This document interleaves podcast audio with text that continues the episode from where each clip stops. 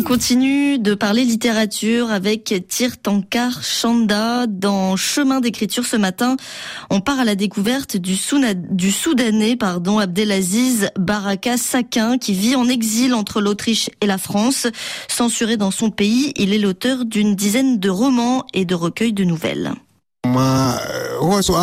Quand j'ai commencé à écrire, j'avais 13 ans et mon premier euh, mobile, disons, de l'écriture était d'écrire des histoires folles comme Edgar Allan Poe. Après, quand j'ai commencé à avoir 23, 24 ans à écrire un peu plus sérieusement, j'ai voulu écrire euh, pour euh, raconter les histoires des gens avec lesquels je vivais et notamment des gens qui n'étaient pas instruits et qui n'auraient pas pu raconter leur, leur vie. J'ai voulu moi être là, cette voix. C'est devenu une sorte d'écriture il y a quelque chose de très césarien dans cette belle profession de foi du Soudanais Abdelaziz Barakasakin dont nous venons d'entendre la voix. Ma bouche sera la bouche des malheurs qui n'ont point de bouche, écrivait Aimé Césaire il y a bientôt neuf décennies, jetant les bases d'une littérature postcoloniale africaine résolument engagée. S'inscrivant dans ce positionnement fondateur, le romancier soudanais a produit une œuvre puissamment subversive. Après Le Messie du Darfour et Les Django, un troisième roman sous la plume de cet auteur talentueux vient de paraître en français. Son titre, La princesse de Zanzibar. Inspiré de l'histoire de la colonisation dans l'Afrique orientale, son action se déroule dans l'île éponyme à l'époque de l'occupation omanaise. Le pays est dirigé par un sultan esclavagiste et brutal dont le roman brosse le portrait en des termes quasi rabelaisiens.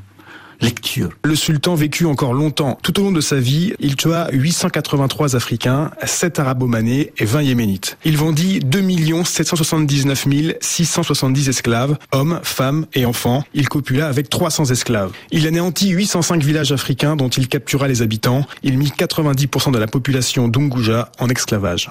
L'extrait que l'on vient d'entendre est représentatif de l'écriture tout en exubérant ses parodies de Baraka Sakin. Ce parti pris n'empêche pas l'auteur d'imaginer parallèlement une histoire d'amour passionné entre la fille du sultan et Sundus, son esclave eunuque.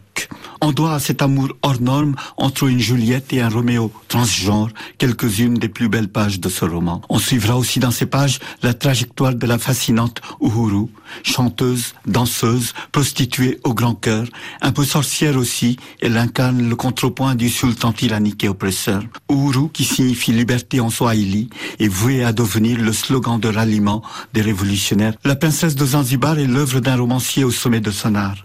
Mêlant l'histoire et le mythe, l'auteur met en scène un univers inspiré de l'histoire, mais dont la narration tire vers le magique et le fantastique. Cette alliance du réel, parfois le plus abject, et du réalisme magique, hérité des traditions narratives arabes, est sans doute le secret de la réussite de ce roman. Abdelaziz Barakasakin.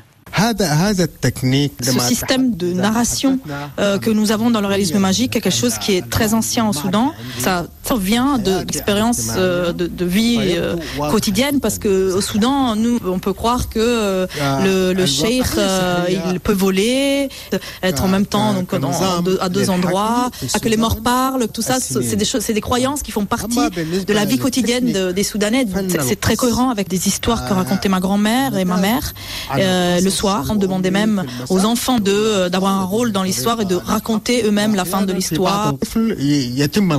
Voici comment les auditeurs deviennent conteurs, un peu à l'image de ce qui se passe dans ce récit où ce n'est plus le chasseur qui raconte l'histoire, mais l'esclave, lui qui a été longtemps privé de parole. La prise de parole par les perdants et les marginaux de l'histoire a quelque chose de révolutionnaire, car elle fait entendre, derrière les résonances des souffrances passées, la promesse du renouveau.